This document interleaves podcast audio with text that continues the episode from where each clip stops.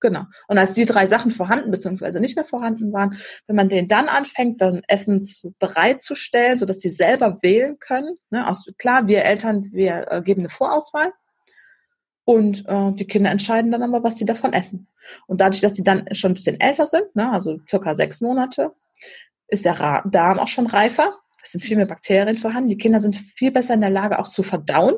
Mhm. Hat auch den Vorteil, dass es viel, viel weniger Probleme mit Bauchschmerzen gibt können die dann auch im Prinzip essen, was sie wollen, weil jetzt im Ernst, also die essen ja jetzt nicht so eine große Portion wie wir essen und äh, schaufeln das in sich hinein, sondern die fangen langsam an.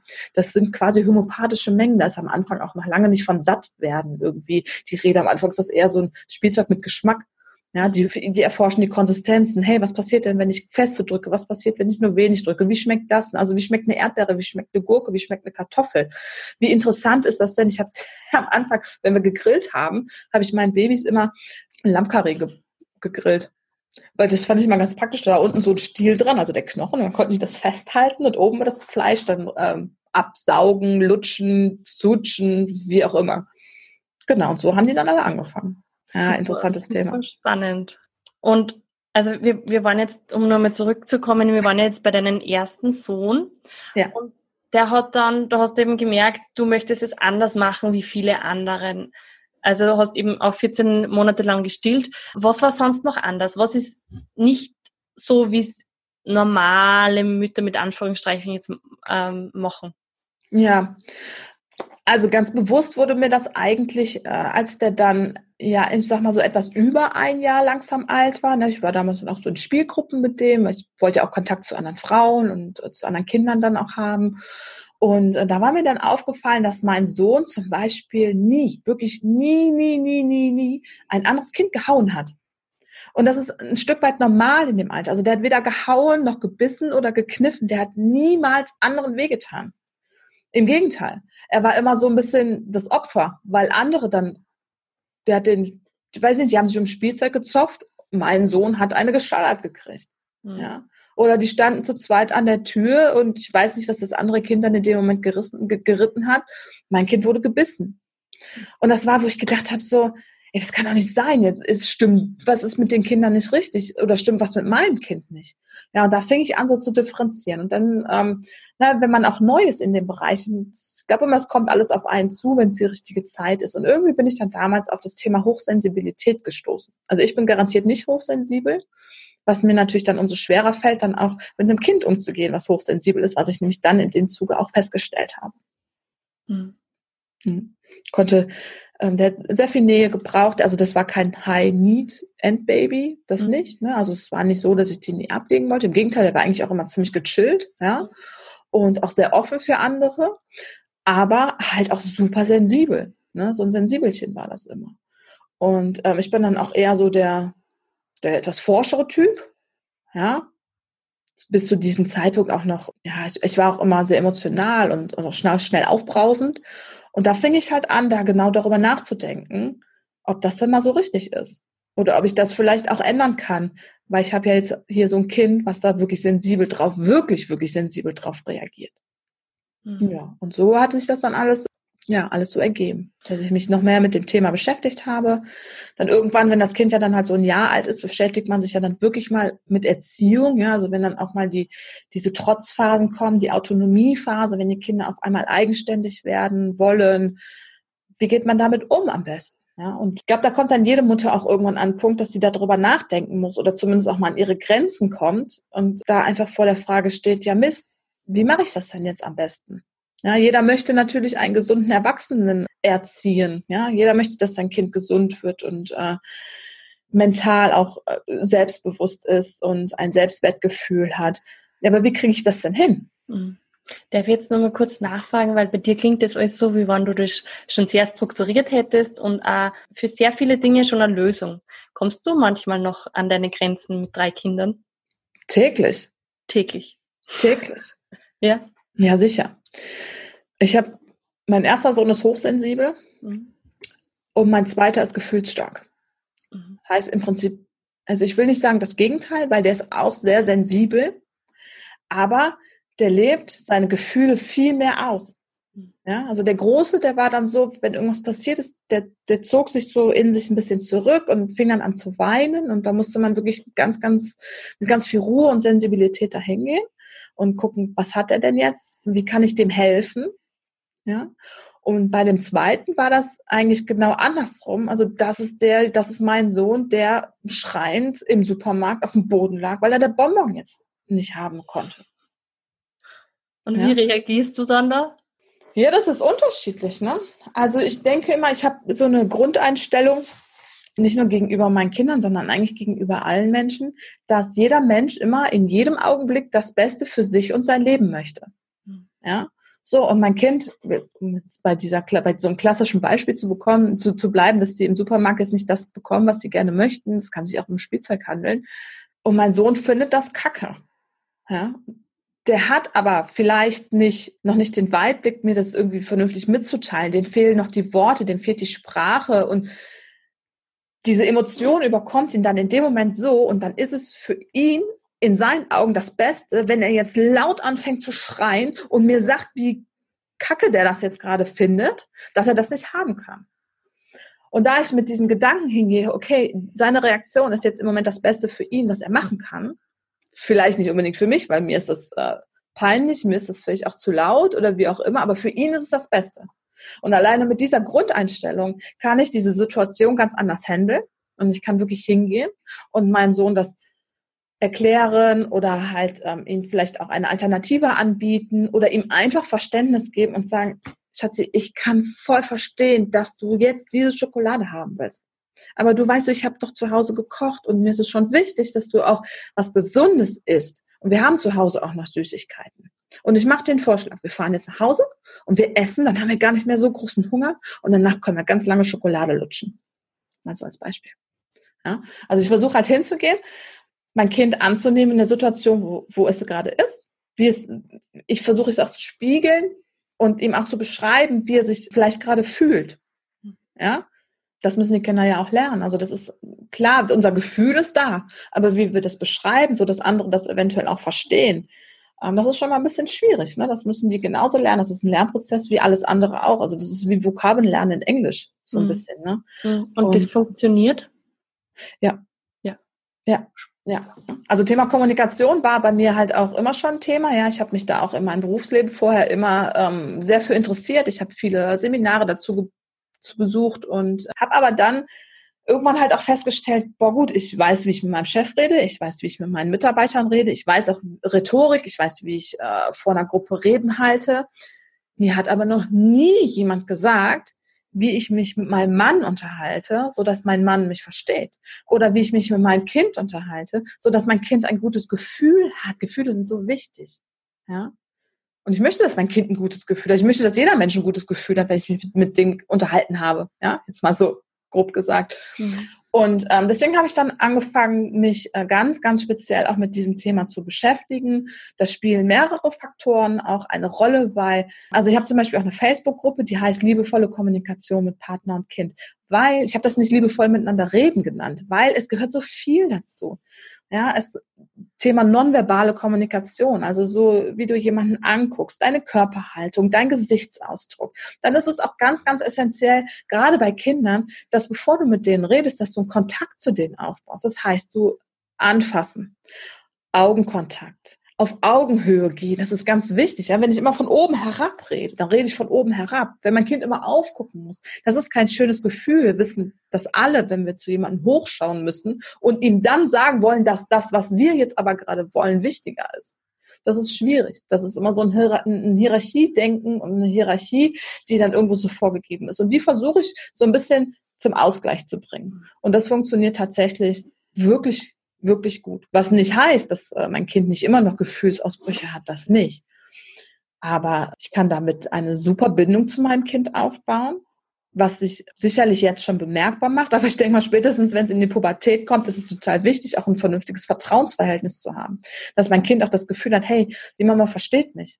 Und die Mama sagt nicht immer nur, was ich falsch mache und wie ich es richtig mache und ich muss das jetzt aber so machen und so und was sollen denn die anderen denken, sondern meine Mama versteht mich sehen und gesehen werden, Wertschätzung, Achtsamkeit. Das sind ganz, ganz wichtige Themen, die einfach deinem Gegenüber ein gutes Gefühl gebe. Und wenn jemand ein gutes Gefühl hat, dann fühlt er sich wohl. Und ich mhm. möchte natürlich, dass sich meine Kinder, mein Mann, meine Familie und ich selber auch, dass wir uns wohlfühlen. Ja? Mhm. Und das alles gehört dann auch zur Kommunikation. Das ist ganz wichtig, dass man das alles beachtet. Super, super spannendes Thema.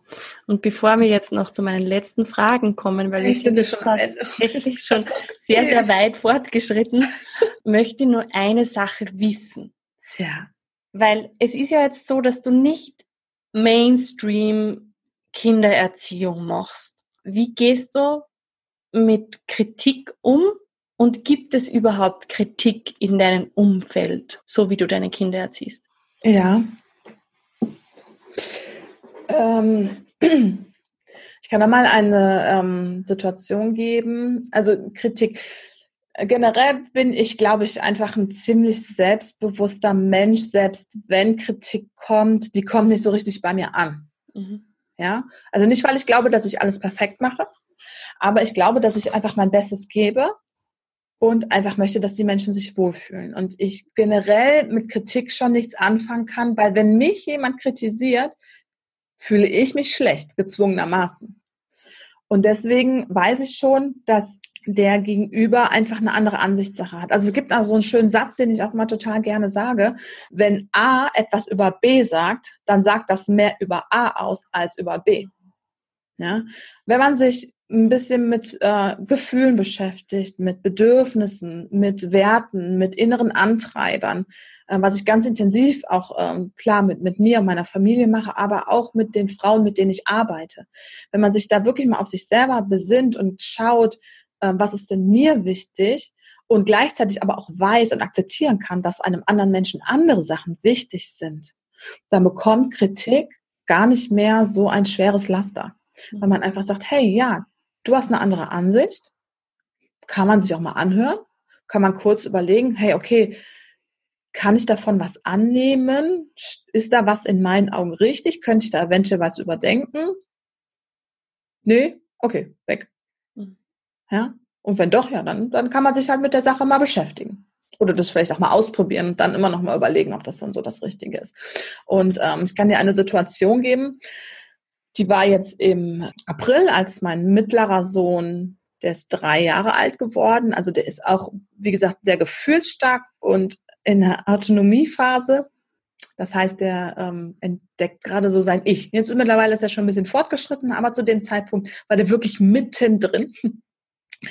Und äh, der hatte Geburtstag an dem Tag und wir hatten auch äh, den ganzen Tag Besuch. Ne? Die Familie war da und äh, Tante, Onkel und auch äh, die Omas und die Opas und es war dann aber schon spät am Abend und ich habe vorhin gesagt, unser Tag beginnt oftmals um 5 Uhr.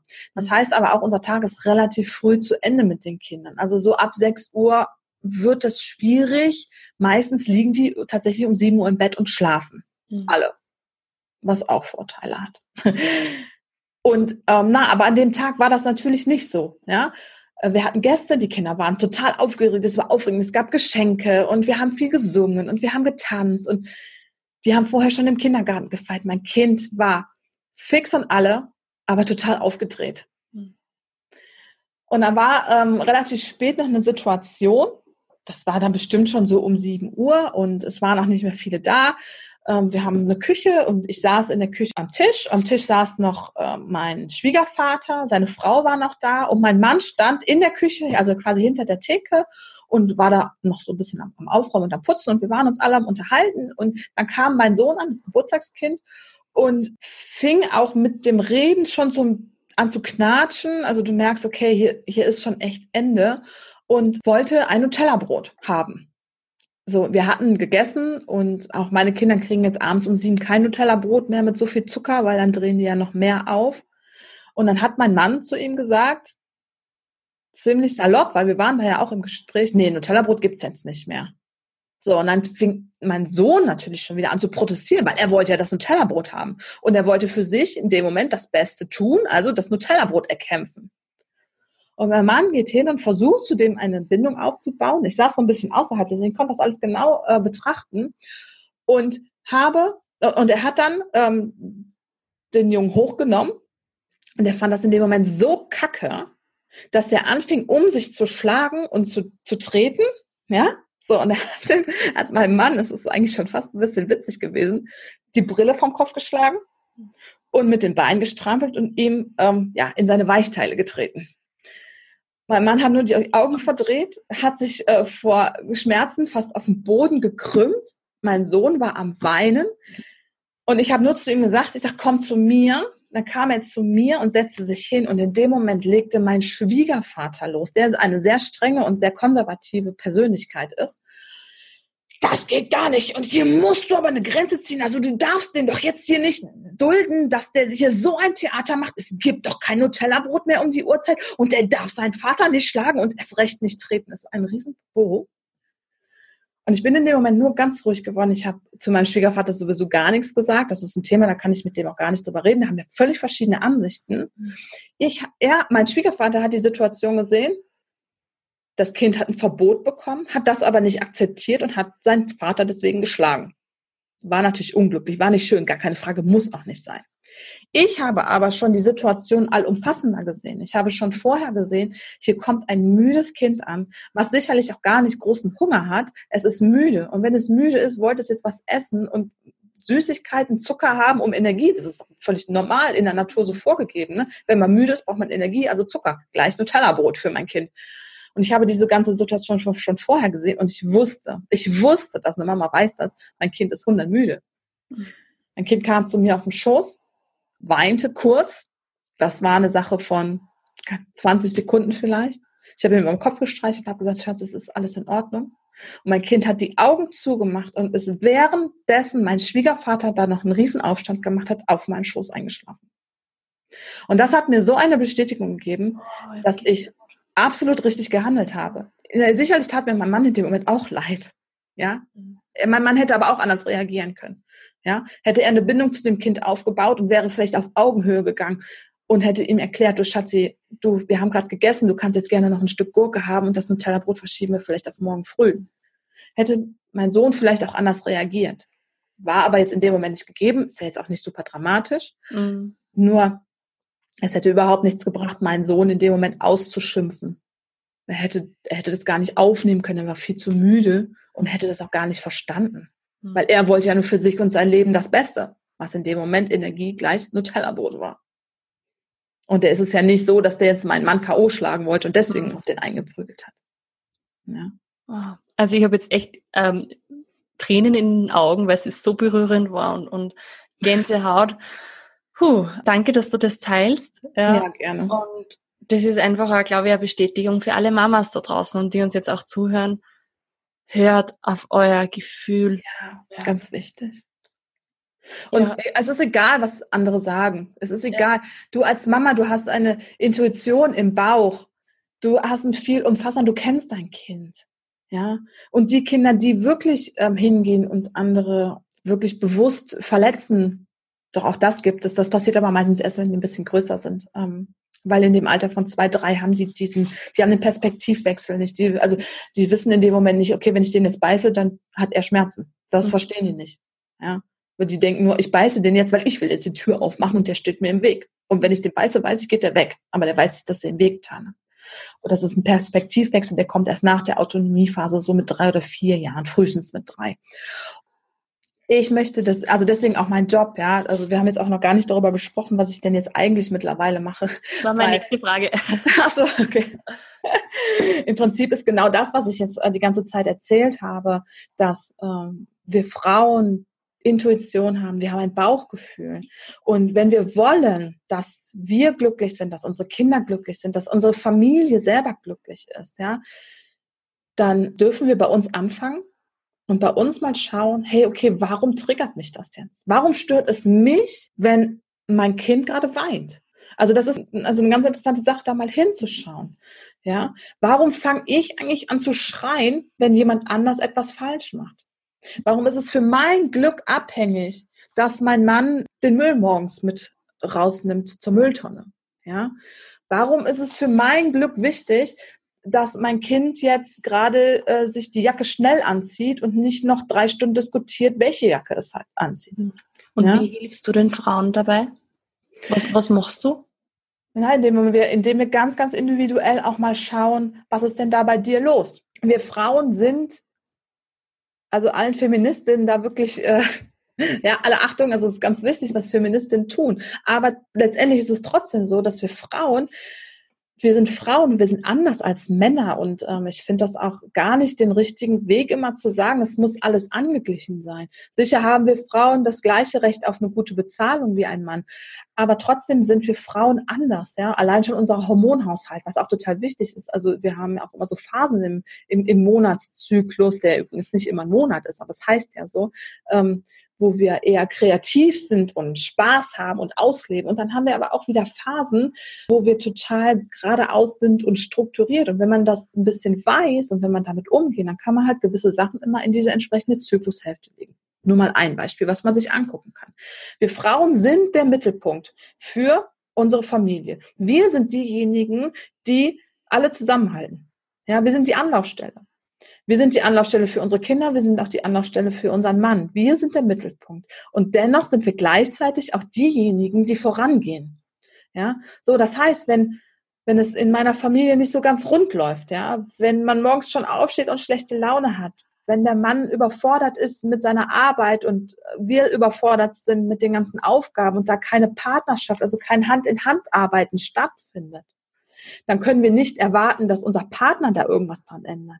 Wir können erst recht nicht erwarten, dass unsere Kinder da irgendwas ändern. Nee, also wer soll es sonst tun? Wir. Wir gehen voran. Und genau das sind die Punkte, wo ich mit den Frauen entsprechend ansetze. Wir gucken genau hin, welche Möglichkeiten gibt es da für den Einzelnen. Ich habe gerade noch äh, in meiner Facebook-Gruppe einen Live gemacht, weil ich gesagt habe, hey, wenn wir zusammen arbeiten, dann äh, entscheidest du, wo der Weg lang führt. Ich begleite dich dabei. Ich gebe dir Denkanstöße. Ich werde dir vielleicht an der einen oder anderen Stelle auch mal eine unangenehme Frage stellen. Aber ich werde dir auf jeden Fall einen neuen Weg und eine neue Denkweise vor die Nase halten und du darfst dann entscheiden, ob du über diese Denkweise mal nachdenken möchtest. Ich berate nicht. Ich halte von Familienberatung nicht, ich halte von Erziehungsberatung nicht, ich halte auch von Paarberatung überhaupt nichts, weil das ist alles so ein Schema F. Wir funktionieren aber nicht nach Schema F. Wir Frauen, wir sind eigene Charaktere, wir haben, jeder hat seine eigene Kindheit gehabt. Ja, und ich habe in meiner Kindheit wahrscheinlich komplett andere Sachen erlebt als jetzt zum Beispiel mein Mann. Wir kannten uns ja auch überhaupt nicht. Es gibt höchstwahrscheinlich so gut wie gar keine Parallele. Was aber dann auch gleichbedeutend ist, wir haben alle ein anderes Fundament. Mhm. Und wir sind alle unterschiedlich. Wir haben alle selber unsere Brille geschliffen. Ja? Bei manchen ist die rosa rot, bei manchen ist die schwarz und manche haben dann Kratzer drin und manche haben den Kratzer an einer anderen Stelle. Also wir gucken alle durch die Brille, die wir selber geschliffen haben in den letzten Jahren seit unserer Geburt. Da spielen auch äußere Faktoren eine Rolle, wie zum Beispiel die Erziehung der Eltern. Ganz, ganz wichtig. Hatten wir Eltern, die uns viel zugetraut haben? Oder hatten wir welche, die, nur weil wir mal geweint haben, erst mal zwei Stunden auf dem Zimmer sitzen mussten, um mit unseren Gefühlen klarzukommen? Das funktioniert nicht. Mhm. Das ja? heißt, du, du unterstützt die Frauen einfach zu sich selbst zu finden. Kann man das so sagen? Ja, ich finde das zwar, das kann man zwar so sagen, ich finde das ein bisschen ähm, allgemein und ich glaube auch, dass viele da nichts mit anfangen können. Vor allem nicht, wenn man sich vorher mit diesem Thema Persönlichkeitsentwicklung noch nie so beschäftigt hat. Das Thema kommt, wenn man Kinder kriegt. Hm. Ja, weil vorher kann man ja alles mit sich selber ausmachen. Da kommt man auch irgendwie mit klar und naja, mit dem Partner, das funktioniert mal mehr, mal weniger, aber irgendwie funktioniert das. Wenn man aber Kinder hat und auf einmal 24 Stunden mit jemandem zusammen ist, dann kommt man an seine Grenzen. Gar keine Frage. Ja, aber wenn man seine Grenzen kennt, und eventuell vorher bremsen kann, abbiegen kann, seine Bedürfnisse füllen kann, sage ich jetzt mal. Das, ne, das, das hört sich auch immer so ein bisschen pauschal an. Das ist aber ganz individuell. Ja? Viele Frauen, wenn, wenn die einen stressigen Alltag haben, die sagen, boah, ich wünsche mir mehr Ruhe. Kommt ganz häufig. Okay, was ist denn für dich Ruhe? Hm. Ja? Möchtest du jetzt in Ruhe da sitzen, einen Kaffee trinken und Zeitung lesen? Hey, okay, gib deinem Kind jetzt das Tablet in der Hand, es wird sich fünf Minuten alleine beschäftigen können. Das ist in Ordnung. Ja? Hast du es laut um dich gehabt? Möchtest du Ruhe? Und möchtest du, dass es leise ist? Dann stell die Musik aus. Ja? Brauchst du fünf Minuten für dich, weil du fühlst dich beengt in dem Raum, dann geh raus auf die Terrasse und gucke mal ins Weite und genieße die Weite, genieße die, die frische Luft, die Sonne, bereite dich aus. Das können ganz verschiedene Aspekte sein. Ja, brauchst du mal Ruhe, um dich in Ruhe um irgendwas zu kümmern. Also ne, dieses Wort Ruhe, das hat so viele Einzelheiten, so viele Aspekte, darunter versteckt. Ähm, und da ist es schon interessant, da mal genauer hinzugucken. Und das ist auch nicht jeden Tag gleich. Mhm. Und wie können meine Hörerinnen äh, dich jetzt erreichen? Wie erreichen sie dich am besten? Also am aktivsten bin ich tatsächlich bei Facebook, in meiner Facebook-Gruppe, die heißt Liebevolle Kommunikation mit Partner und Kind. Mhm. Ähm, ich habe da auch eine, eine Fanpage, die heißt ähm, aktuell noch Crazy Mom. Das werde ich jetzt aber auch in Sabrina Holländer umbenennen, mhm. weil ähm, Crazy, Crazy Mom, mein Podcast heißt ja so, ne? Crazy Mom, der Podcast für nicht perfekte Mütter, für nicht perfekt, das ist ganz bewusst so gewählt. Mhm. Ähm, aber Crazy Mom ist äh, mein Podcast und das ist im Prinzip so ein Synonym. Ich bin aber ich. Und ich möchte, dass meine Frau, meine, meine Mädels, ähm, dass sie auch sie selber sind und nicht das, was andere haben oder sich noch eine Maske aufsetzen, weil es gerade besser passt. Nein, bleib bei dir, bleib in dir. Und ähm, da reden wir ganz viel in der Facebook-Gruppe drüber. Da gibt es ganz viele Frage-Antworten, immer wieder Inspiration, Lives von mir. Und natürlich, das kann man dann auch über die Facebook-Gruppe machen, ähm, biete ich für jeden, der möchte, für jeden, der möchte, ein kostenloses Coaching-Gespräch an, um einfach mal zu schauen, wo kann man noch mehr Klarheit bekommen? Ne? Also, dass die Frauen Klarheit bekommen, okay, was habe ich für Möglichkeiten? Was habe ich für Ziele? Wo sind meine Hindernisse? Was hindert mich daran oder was hindert meine Familie daran, glücklich zu sein? Ne? Einer meiner Lieblingssätze ist nämlich, wenn du Glitzer haben willst im Leben, dann musst du dir da selber Glitzer reinstreuen. Jemand anders tut das nicht. Mhm. Genau. Und da ähm, ist dann der Punkt, wo ich ansetze. Und da kriegt man den Kontakt entweder ähm, über meine Facebook-Gruppe, über meine Homepage crazy-mom.com oder auch natürlich per E-Mail podcast at crazy-mom.com.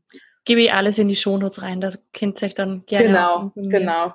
Da okay. findet er dann die Jetzt waren wir schon bei deinem Lieblingszitat, ähm, das heißt, das hatten wir schon. Ich habe jetzt einmal abschließend ja. nur ein paar Fragen. Ja.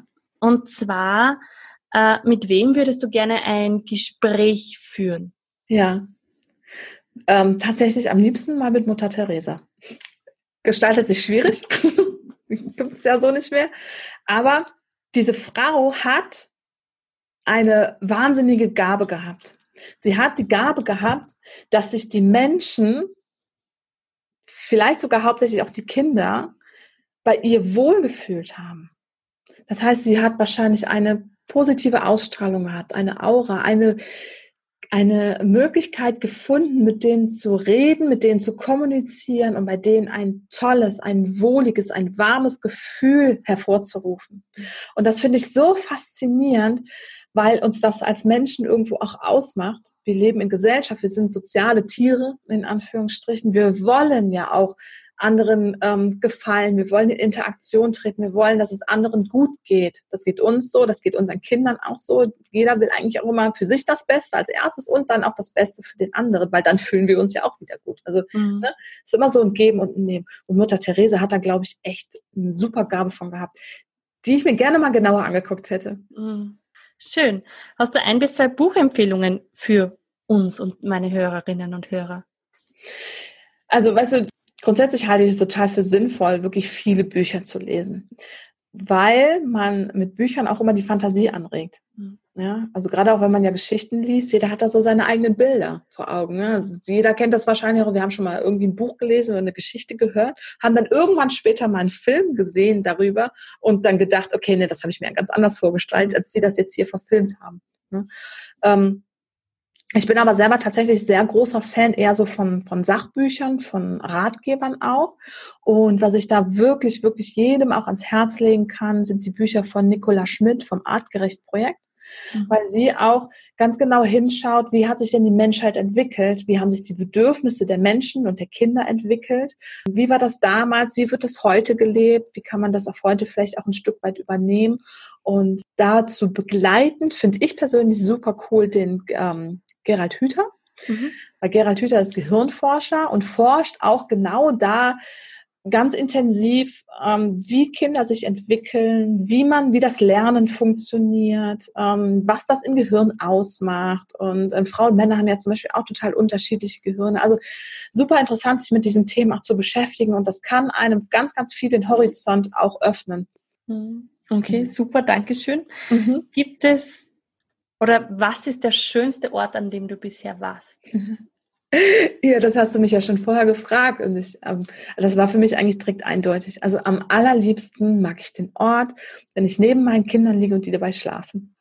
Wenn ich die angucken kann, ihre zarte Haut und diese, diese verletzlichen Wesen und ich finde, dann erkennt man nochmal so viel in, in seinem Kind und man, man bekommt nochmal einen ganz anderen Bezug dazu und man hat so das Gefühl, hey, das ist so zart, ich kann hier so viel kaputt machen und ich muss echt aufpassen, was und wie ich zu meinem Kind bin als, ähm, na, als Mutter. Also Kinder schauen ja zu uns auf und für die sind wir ja wir sind die Königin zumindest in den ersten mhm. Jahren, ja. Alles, was wir sagen, glauben sie auch.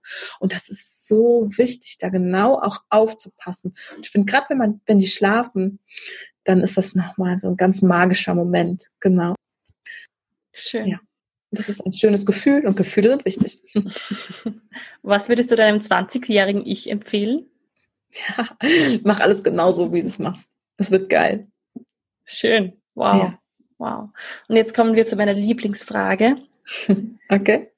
Was können wir im Kleinen tun, um die Welt zu verändern? Mm. Ja, das ist auch eine sehr, sehr interessante Frage. Habe ich auch im Nachhinein, äh, habe ich auch im Vorfeld ähm, drüber nachgedacht. Mm. Ich glaube, dass wir, ähm, das am allerwichtigsten ist, dass jeder bei sich selber guckt und bei sich selber bleibt. Ja, also früher, als ich immer in den Reitstellen unterwegs war, hat man immer gesagt, kehr mal vor deiner eigenen Box. Ja, also kehr vor deiner eigenen Tür. Und wenn du damit fertig bist, dann gehst du zur Nachbarin mit den Kindern, backst dir einen Kuchen und sagst dir, du bist toll, du bist die beste Mutter für deine Kinder, die sie sich wünschen können. Also immer bei sich selber bleiben, bei sich selber gucken und anderen Menschen etwas Gutes tun, wir brechen uns damit keinen Zacken aus der Krone, lächelt die Leute an, sagt denen nette Worte, dass sie sich gut fühlen. Mhm. Weil Gefühle sind wichtig. Weil Gefühle sind wichtig. Ja. Die fühlen sich gut, du selber fühlst dich wahnsinnig gut. Das ist das, was man im Kleinen tun kann, ja. Und wenn das alle tun, wird alles gut. Das sind wunder, wundervolle Abschiedsworte.